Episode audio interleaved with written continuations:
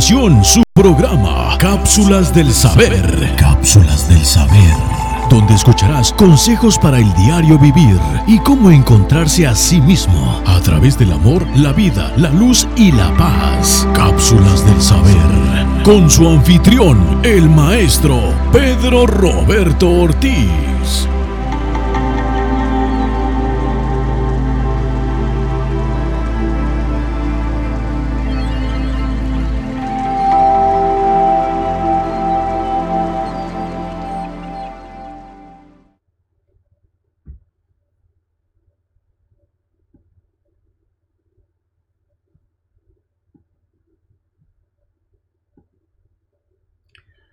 Bienvenidos a cápsulas del saber. Y estamos en mi legado número 906, siendo hoy marzo 30 del 2021 y seguimos con las ponencias las herramientas de nuestra predestinación y esta es la entrega número 5. Vamos a ver qué nos dice el maestro en sus consejos diarios. Dice así, ¿te gusta el primado? ¿Qué número quieres ser? Ya todo está trazado.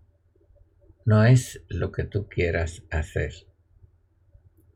Antes de la existencia, todo ya sucedió. No es cuestión de resistencia, es vivir lo que se vivió.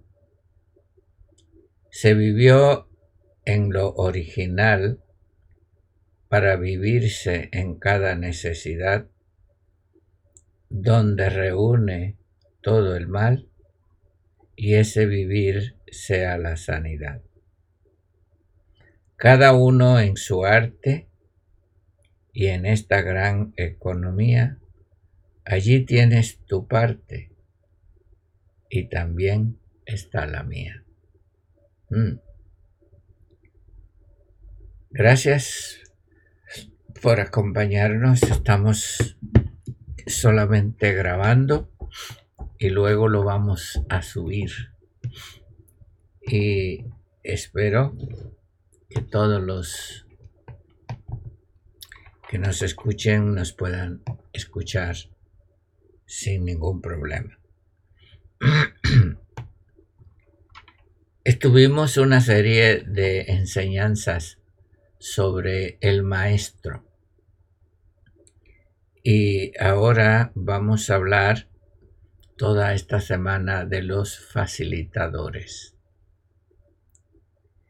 Los facilitadores es el equipo que viene con el maestro designado a hacer este trabajo. Cuando decimos maestro no es una persona, es un equipo. Y desafortunadamente muchos de ustedes no entienden esto. Porque lo ponen como un título. El maestro fulano, el maestro vengano, hablé con el maestro tal. El maestro no es un individuo, el maestro es un equipo.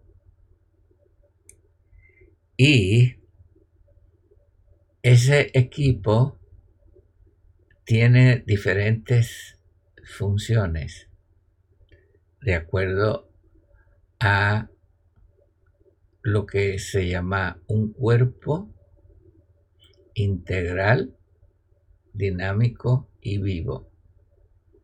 Es las enseñanzas del Mesías. Perdón. Cuando yo estoy hablando todo esto no es porque me esté defendiendo. Yo no tengo nada que defender. Esto está hecho desde la fundación del mundo. Esta vida ya se vivió y fue escogida para solucionar donde quiera que haya un problema en cualquier parte del universo. Simplemente con vivirla se arregla todas las cosas. Por eso las entidades falsas luchan contra esta verdad y contra el equipo del maestro. Es decir, tanto contra él como contra los facilitadores. claro, el maestro es el que lleva la delantera. Es decir, le hemos llamado maestro. Y no le llamé yo, porque fue cuando yo estuve allá y me reenviaron acá, me dijeron, usa ese término. Y ese me lo pusieron arriba. E, e, y simplemente es un término. Y ahora quieren, algunos ya quieren coger eso como un título. El maestro fulano. No, es, eso no es así, mi hermano, no es así. Ok. El maestro es un conjunto de facilitadores. Y lo traté de ilustrar ayer con uno y dos. Fíjese. El maestro nos dijo, si el grano de trigo no cae a tierra y muere, queda solo. Pero si cae a tierra, da muchos frutos. Este es el secreto del maestro y los facilitadores. No se pueden separar, trabajan juntos. Por ejemplo, este, cuando hablamos de número, enseguida el religioso piensa en rango, en posición, porque se tiene una mentalidad caída. El uno es el que va adelante, el que abre brecha. Los, el dos son los que van trabajando, pavimentando, arreglando, sembrando. Es el maestro es como un tractor que va limpiando, abriendo camino, desmontando pero los facilitadores van pavimentando, van limpiando, van haciendo todo el trabajo. Es un equipo, mi hermano. Ahora, fíjese, si el grano de trigo no cae a tierra y muere, queda solo. Es un granito. Uno, empezó un grano. Pero cuando nació, vino el número dos y vino la multiplicación.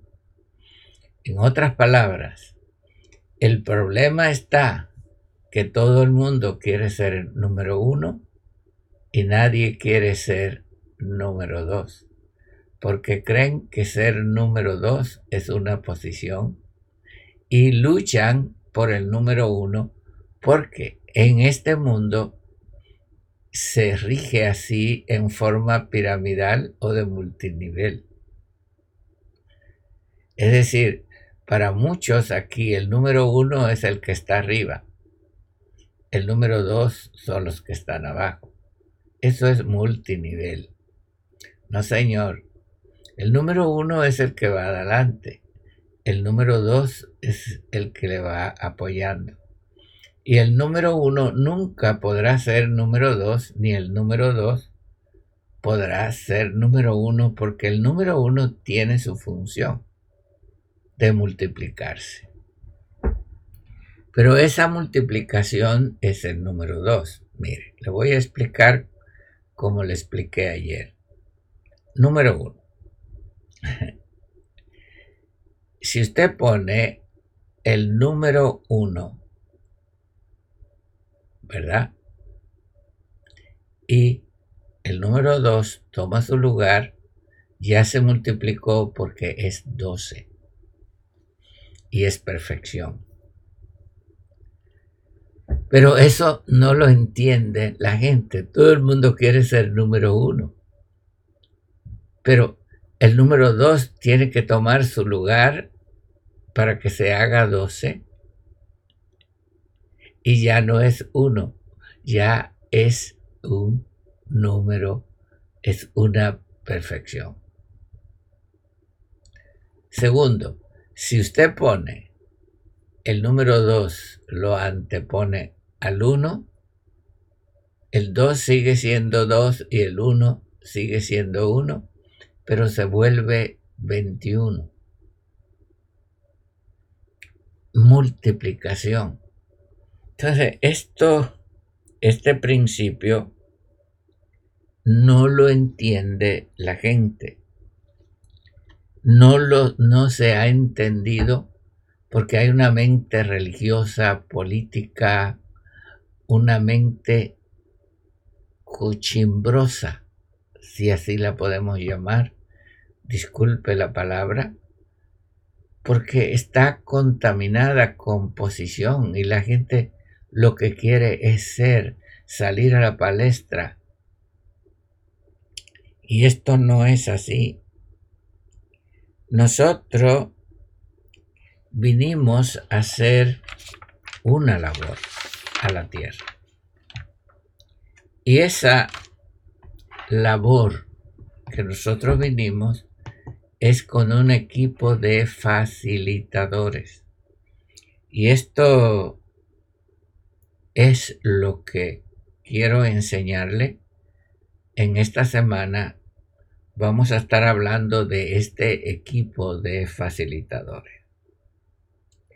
No es cuestión de que estemos defendiendo nada, porque lo que somos, lo somos, y siempre lo hemos sido, y nunca podremos ser otra cosa, porque ya la vida se vivió, se hizo, y es un modelo para rectificar, para sanar y para poner todas las cosas en orden conforme al propósito divino y esto no se puede cambiar porque ya se hizo. Entonces, es cuestión de encontrar lo que eres. Y cuando encuentres lo que eres, creer lo que eres y después atreverte a ser quien eres. Porque eh, esa es una manifestación mesiánica. Lo que nosotros estamos viviendo es la manifestación mesiánica que se vivió antes de la fundación del mundo. Y esto que debemos hacer viene en los códigos de la vida de nosotros, porque este fue un programa que se vivió en la eternidad y se puso en los códigos de nuestra vida para que se viviese en este momento. Cuando David habló de los códigos de la vida, yo no sé qué ustedes pensaron, pero enseguida lo adaptan a creencias y a religión. Los códigos de la vida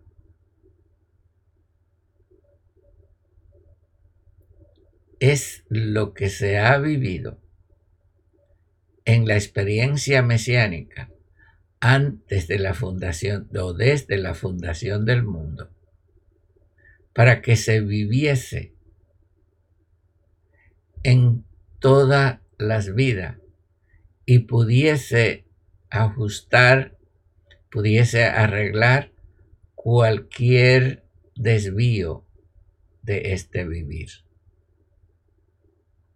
Por eso ahí se hizo el pacto sempiterno, se nos dio la economía divina, ahí dice toda bendición, y se vivió como modelo. Esto no es un fracaso, mi hermano. No es un fracaso como ese modelo que se presentó en algunos escritos que no quiero mencionar, que le echan la culpa al hombre que todo falló y que entonces el hombre es deudor y que ahora tiene que pagar y redimir y aceptar y vivir de esta manera. Eso es una falsificación de la verdad. Porque todo lo que se hizo y se hace es perfecto y como hemos dicho antes, es marca registrada porque está garantizado y nada de lo que se ha expresado nunca jamás ha fallado.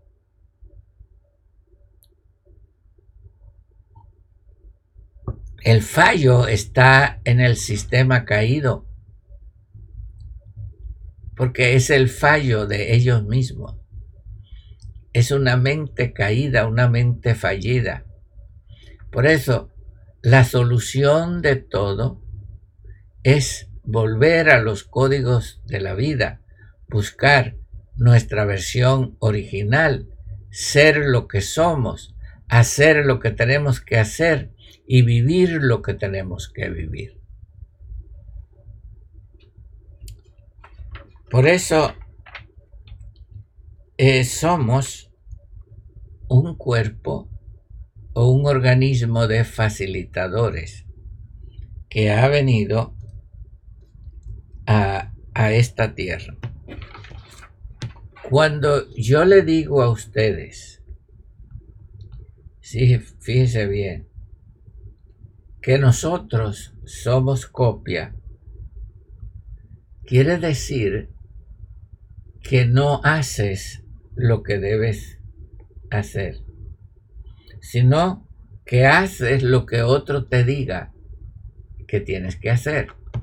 Entonces eres una copia y tú no tienes que hacer nada, sino vivir lo que tienes que vivir.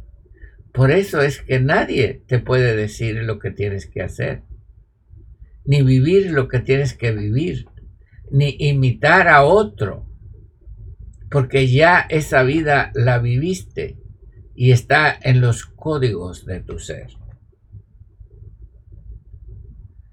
Ah, porque ahí están los códigos verdaderos de la vida. Cuando yo te digo, hay traidores, hay traidores.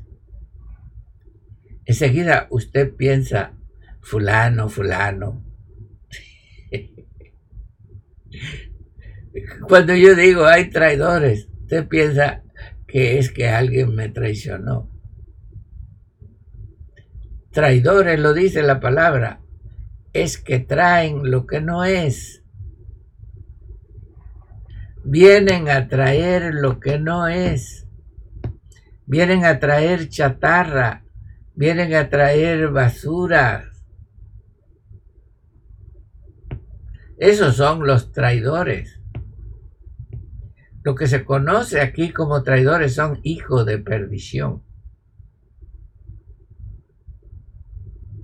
No, traidores es uno que trae otra cosa que lo que debe traer es un traidor. Porque, como dicen en México, lo que trae es fayuca, falsificación y chatarra. Cuando estamos mirando todo esto, eh, tenemos que tener cuidado porque eh, cuando yo les hablé de Netzilla, y vamos a hablar un poco más de esto más adelante, eh, es el mundo más bajo.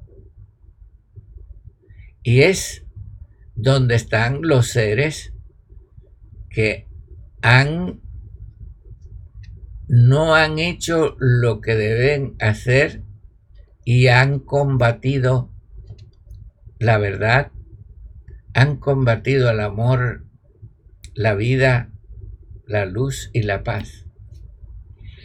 Y todos esos han ido al mundo más bajo. Pero en el mundo de Nesillá, ahí están los cerebros más ilustres. Sí, señor. En el mundo de Netzillá están los maestros más ilustres. En el mundo de Netzillá, ese mundo bajo, están las mentes más grandes que el ego los venció y los llevó a, a autoengañarse a sí mismo y sufrieron la consecuencia de los actos que ellos hicieron. Por eso todo este mundo, toda esta sabiduría caída, todos estos falsos maestros vienen de Nesillá, porque ahí es donde está la competencia. Por eso tenemos que tener cuidado porque no estamos en contra de incipientes o ignorantes. Estamos en contra de un mundo. Estamos en contra de seres caídos, desalmados, destituidos, que sufrieron la consecuencia de un vivir aparte del vivir de luz de un vivir que fue una falsificación, que lo que se le dio a ellos para darlo a los demás, lo usaron para ellos mismos y para sus beneficios y todavía lo quieren establecer a través de Silla y de Eret y de Aret. Este mundo de Netzillá ha conquistado tres mundos más y quieren conquistar totalmente los demás mundos. Pero el vivir de luz los está deteniendo.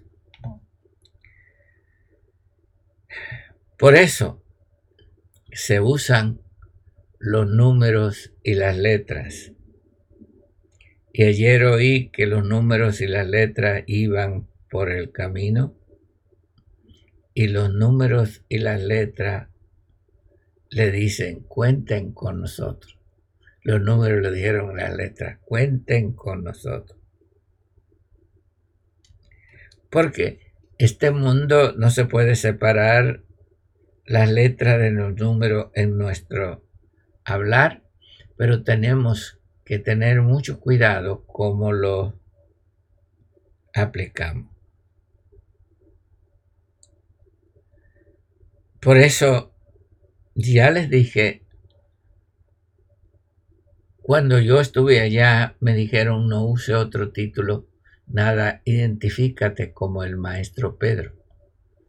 Yo me he identificado a ustedes como maestro Pedro pero ustedes lo han tomado como un título. Yo no tengo título. Sí, eh, uso esta palabra es porque me dijeron que lo hiciera. Pero ahora usted está llamando maestro fulano, maestro mengano. Y su ego, el ego de ellos lo está elevando. Ahora son maestros, ahora son algo y empiezan a hablar, empiezan a dar instrucciones y empiezan a decir cosas, empiezan a decretar sanidad, empiezan a decir del mundo, de los espacios.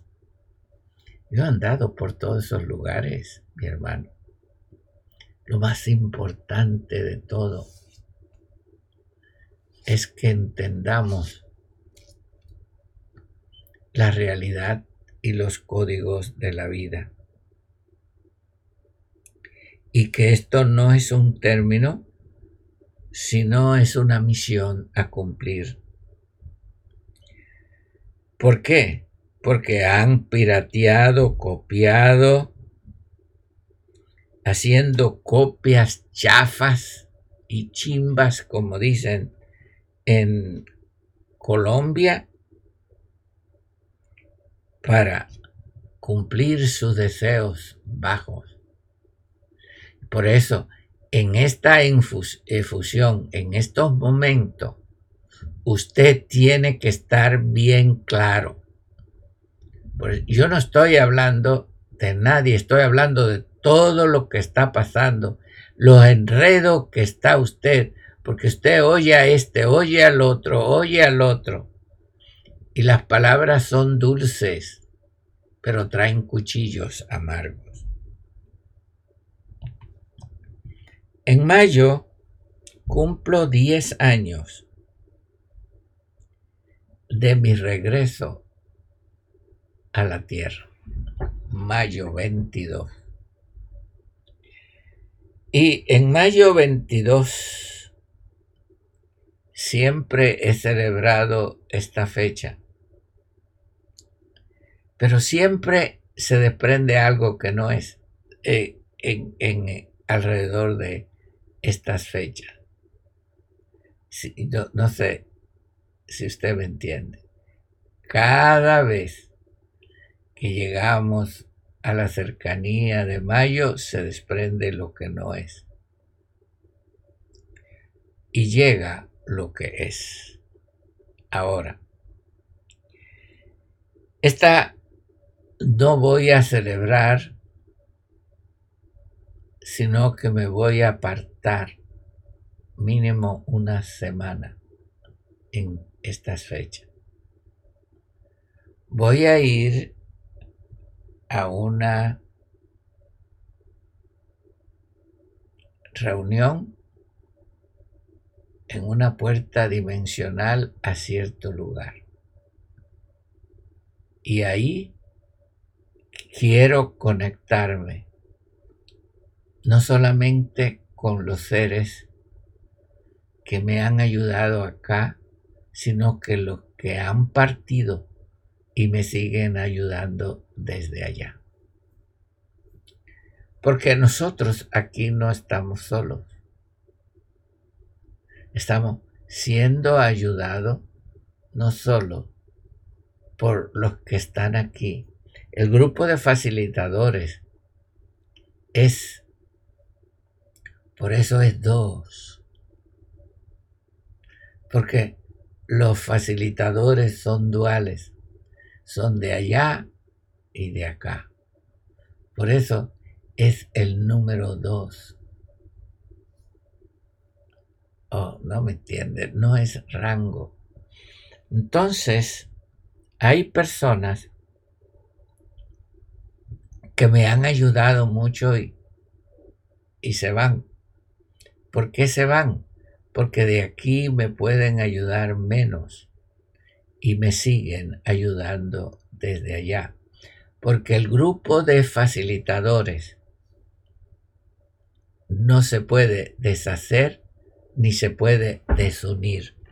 Los facilitadores es un equipo que no se puede desintegrar porque la vida nos une y es un vivir mutuo y múltiple mutuo. Eso es lo que es un ejat. Entonces, voy a tomar esa fecha para conectarme con los facilitadores del otro lado. Y que los facilitadores de este lado podamos comunicarnos mutuamente y que ya no haya barrera de tiempo ni espacio. Porque necesitamos llegar a una unión integral verdadera que es esta plataforma Ibra Yakera Oraita.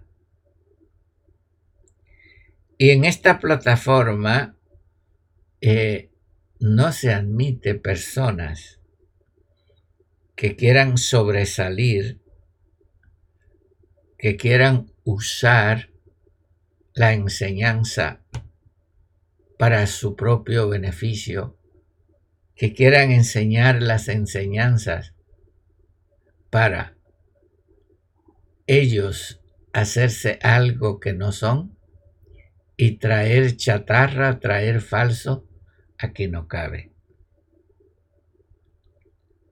Porque, mi hermano, eh, todos quieren ser cabeza, todos quieren ser ojo, eh, todos quieren ser esto, pero la cabeza es una, una calavera con, con piel. Eso es lo que es la cabeza. Una, una calavera con piel alrededor, cubierta, pero la cabeza en sí es el cerebro. Ahí es el cerebro. Eh, tú miras la cabeza, nada más miras el pelo, miras la apariencia, pero no miras el cerebro, ni miras los 13 sistemas que están dentro de nosotros. Nada más miran un ser. Mírate en el espejo y vas a ver una sola cosa pero tienes una multiplicidad dentro de ti. Tienes un cerebro, tienes ojos que ven, ojos que no son estos ojos, ni boca que son esta boca. Mírate en el espejo y podrás ver si eres genuino o no. No, lo que vas a ver es piel, y vas a ver el eh, pelo y demás. Y tienes que ir más allá a todo tu ser, a tu alma, a tus intenciones, a tus deseos, a tus motivos. Eso dice quién eres. Tu alma, tus deseos, tus motivos, tus intenciones. Eso está escondido dentro de ti, no es en tu cara.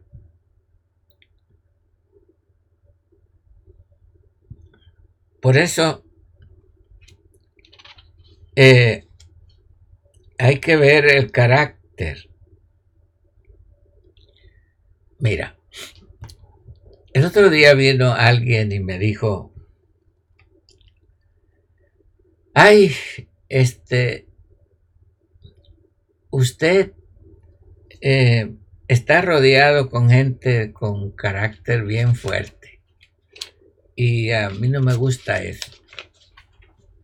A, mí no me gusta que gente con el carácter tan fuerte. Eh,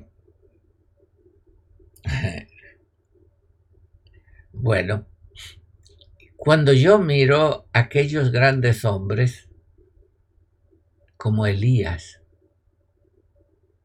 que tenía un carácter fuerte, que llegó y enfrentó a los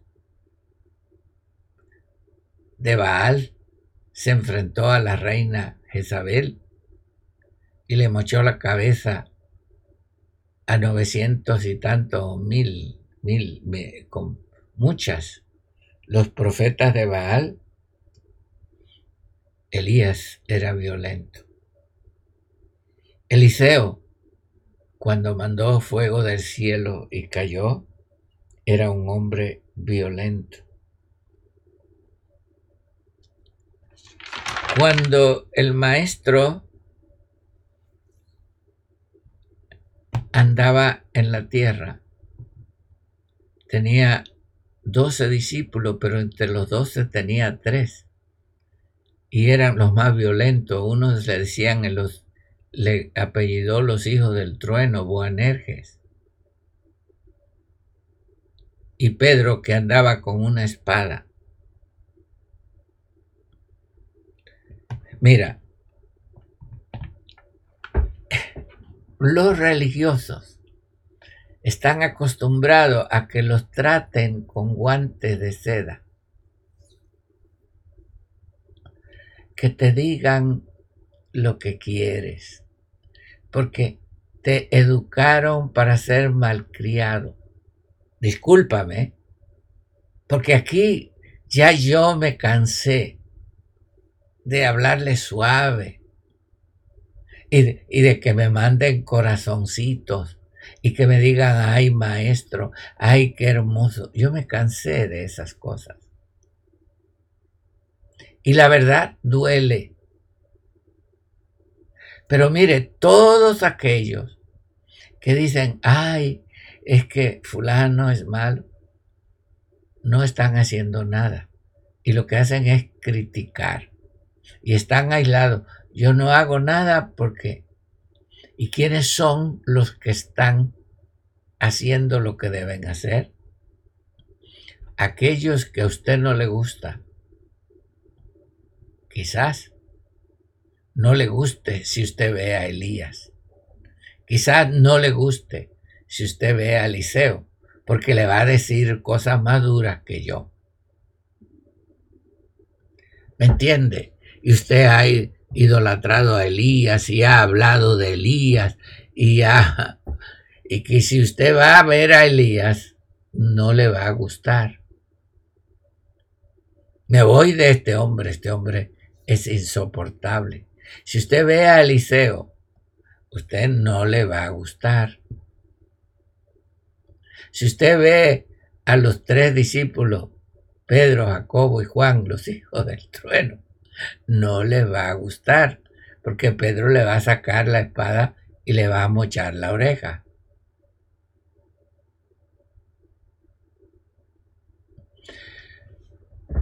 Pero él dijo que el reino se hace fuerza y los valientes lo arrebatan. Los cobardes son los que están metidos en las cuevas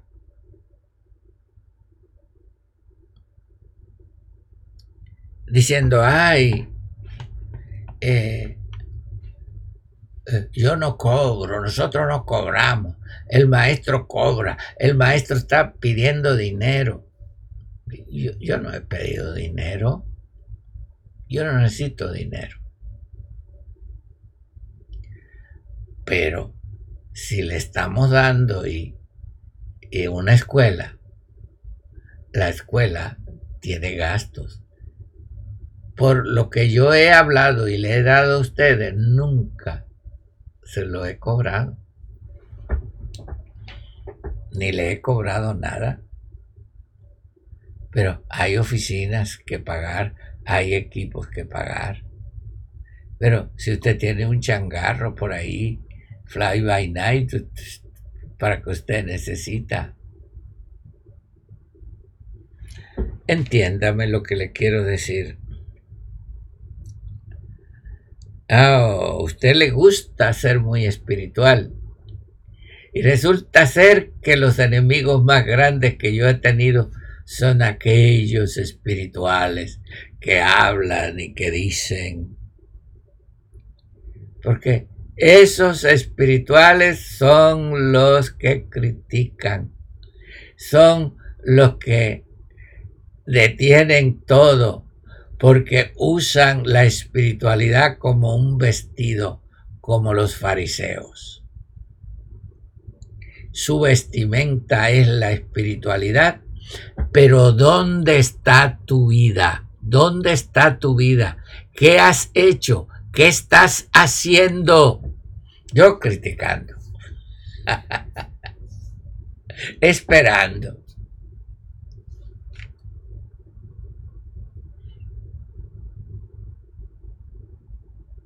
La espiritualidad es el fracaso de los seres que no hacen nada. Y es su arma para engañar a los demás.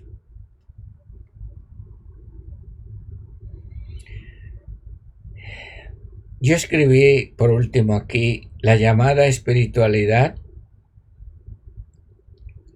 es la inacción, dependencia de métodos que otros le dan y nunca la usan para nada porque la espiritualidad es una envoltura exterior y la realidad está en lo interior. Entonces, no es tiempo de ser espirituales, de aparentar, es tiempo de hacer, es tiempo de unirnos, es tiempo de saber qué es genuino y qué no es genuino. Maestro no es un título. Facilitadores no es un título. Es un vivir integrado en la vida que tiene que hacer una misión, a veces agresiva, a veces pasiva, a veces difícil, pero se tiene que hacer. Bueno, gracias por acompañarme y nos vemos mañana en las próximas cápsulas del saber.